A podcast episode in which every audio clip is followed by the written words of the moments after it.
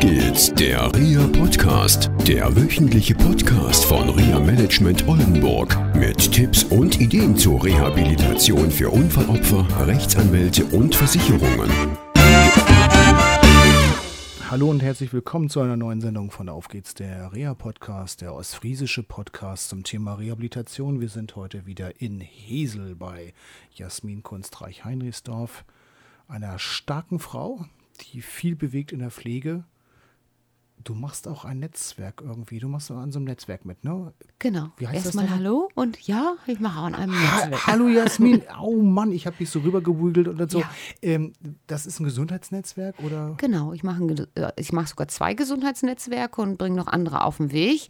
Ähm, hier in Ostfriesland, weil ich das richtig klasse finde, mache das ehrenamtlich ähm, und finde diese Dinge total wichtig für die Menschen. Das ist zur Versorgung ein Gesundheitsnetzwerk, wo ganz viele ähm, Professionen arbeiten, also ganz verschiedene Berufstätigkeiten sind, vom Arzt zum Homöopathen, Apotheker, Sanitätshäuser. Eine Rechtsanwältin, hast du mir gesagt. Wie Genau. hieß die Dame nochmal? Ich Frau. Wundram. Frau Wundram, genau. Die macht Arzthaftpflichtrecht, Genau, richtig? also in diesem Bereich ist die tätig und ähm, Pflegedienste sind dort vertreten. Ähm, also sämtliche Bereiche im Gesundheitswesen und das ist, ist ganz spannend, sich da auszutauschen. Wie kann man noch besser miteinander arbeiten, damit man äh, Menschen auch wirklich sehr gut versorgen kann. Das macht ganz, ganz viel Spaß. Das machen alle ehrenamtlich, auch die da hinkommen, auch die, die Vorträge halten.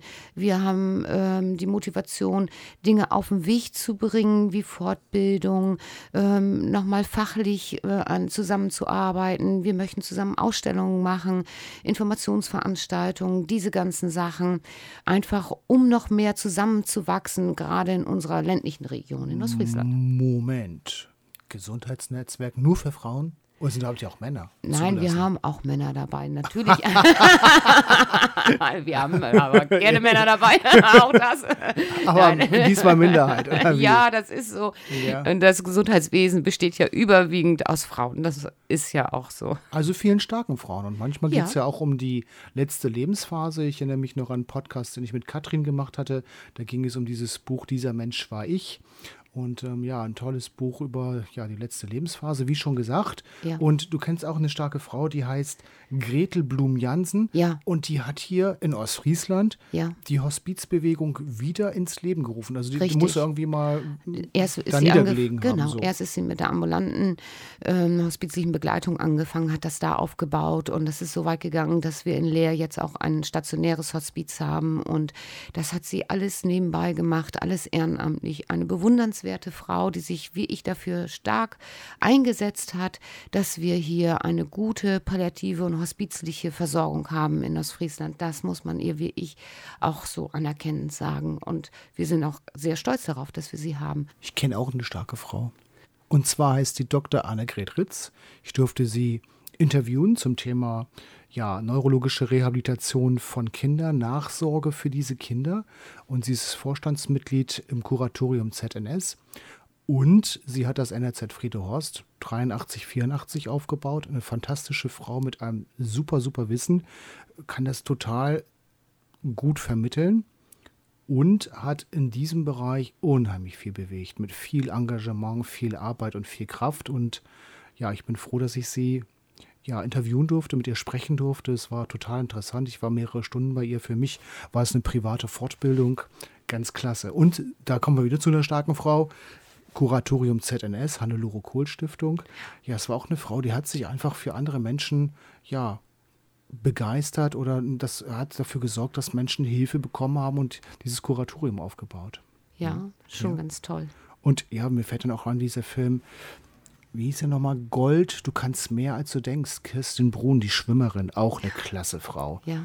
Richtig, eine starke Persönlichkeit, ja, die nach einer Querschnittlähmung auch viel erreicht hat, viele Medaillen gewonnen hat und ja, einfach ein Beispiel ist für viele andere, die auch ein Handicap haben. Klasse. Da sind wir schon mal im Sport. Wen kennen wir denn da?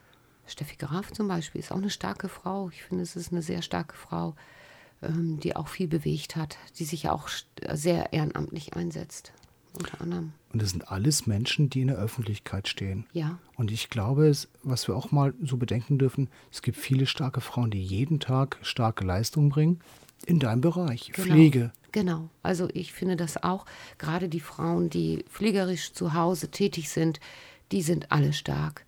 Die sind richtig stark. Die machen das aus einer Motivation, einer Begeisterung heraus. Die machen das aus dem Familienbund heraus. Und das ist eine, da muss man anerkennenswert sagen, ja, das sind alles starke Frauen, die ihre Familien ähm, versorgen, die die Menschen versorgen. Denn das ist ja eine schwere, schwere Aufgabe, die sie übernehmen. Jetzt hast du ein wichtiges Wort gesagt, Begeisterung.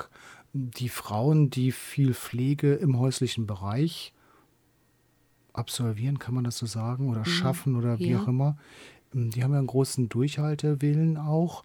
Und wie, wo sammeln die diese Begeisterung? Was nimmst du wahr, wenn du unterwegs bist und diese tollen, starken Frauen besuchst, kennenlernst? Es ist ja aus allen Bevölkerungsschichten ja, das ist ja unser Job letztendlich auch, äh, sag ich mal, vom Schulkind bis hin zum Piloten, zur Reinigungskraft, jeden kennenzulernen irgendwie. Das ist das Tolle an unserem Beruf. Und da lernst du diese starken Frauen kennen. Und wie, halten die ihre Begeisterung aufrecht? Wie, wie zeigen die das? Kriegst du da irgendwie so ein Feeling für oder? Ja, aus, aus je, auf jeden Fall aus einer Verbundenheit heraus, dass es ihnen wichtig ist, da aus einem Herzblut und aus der Liebe heraus ihre eigenen Familienmitglieder gut versorgt zu wissen. Ähm, Das ist, glaube ich, das Wichtigste aus der Liebe heraus. Das macht sie unheimlich stark und ähm, damit kommen sie, können sie auch wie ich gut unterstützen und es gibt ihnen jeden Tag auch wieder so ähm, die Motivation, das zu tun. Und das ist schon ganz, ganz toll. Wie ich aus, aus der Liebe heraus ist hier die Motivation. Und eine Motivation, denke ich, ist immer ganz wichtig, wenn man auch stark sein möchte, aus der eigenen Motivation heraus. Anders geht es gar nicht. Also ich höre so raus, es hat viel mit Werten zu tun, eigenen Ja. inneren Werten. Ja. Das heißt, bei diesen starken Frauen ist der Wert Familie ziemlich weit oben angesiedelt. Ja, auf jeden Fall. Familie ist dort ein Mittelpunkt und wir haben ja viele Menschen oder viele Frauen gerade auch, weil sie zu Hause pflegen, die ja jetzt auch gerade in der zweiten Familienphase sind und diese auch annehmen. Das machen sie gerne. Die zweite Familienphase, denn der ersten ist ja meistens, dass man seine Kinder großgezogen hat. Die zweite ist dann eben, wenn man pflegt. Und das tun sie gerne. Die meisten haben es ja auch nicht gelernt. Und trotzdem ma- bewältigen sie das ganz hervorragend. Und bekommen auch teilweise von starken Frauen Unterstützung. Manchmal ambulante Pflegedienste. Da Genau. wird ja auch viel Genau. geleistet. Genau. Und mit viel Zeitdruck. Also ich weiß es noch aus der Phase, wo meine Frau mal im ambulanten Pflegedienst gearbeitet hat, schon viele Jahre her.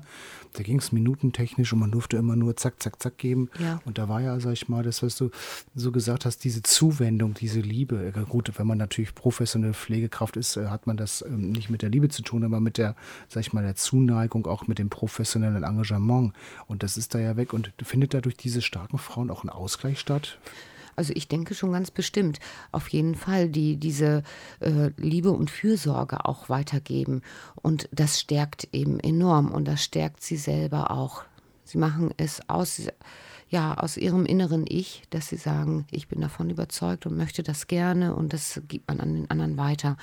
Und Pflegedienste haben meistens nicht die Zeit oder auch stationäre Einrichtungen. Das ist ja das, was sich ähm, gerade Fachkräfte auch immer wieder wünschen, diese Zeit, diese Fürsorge auch weitergeben zu dürfen.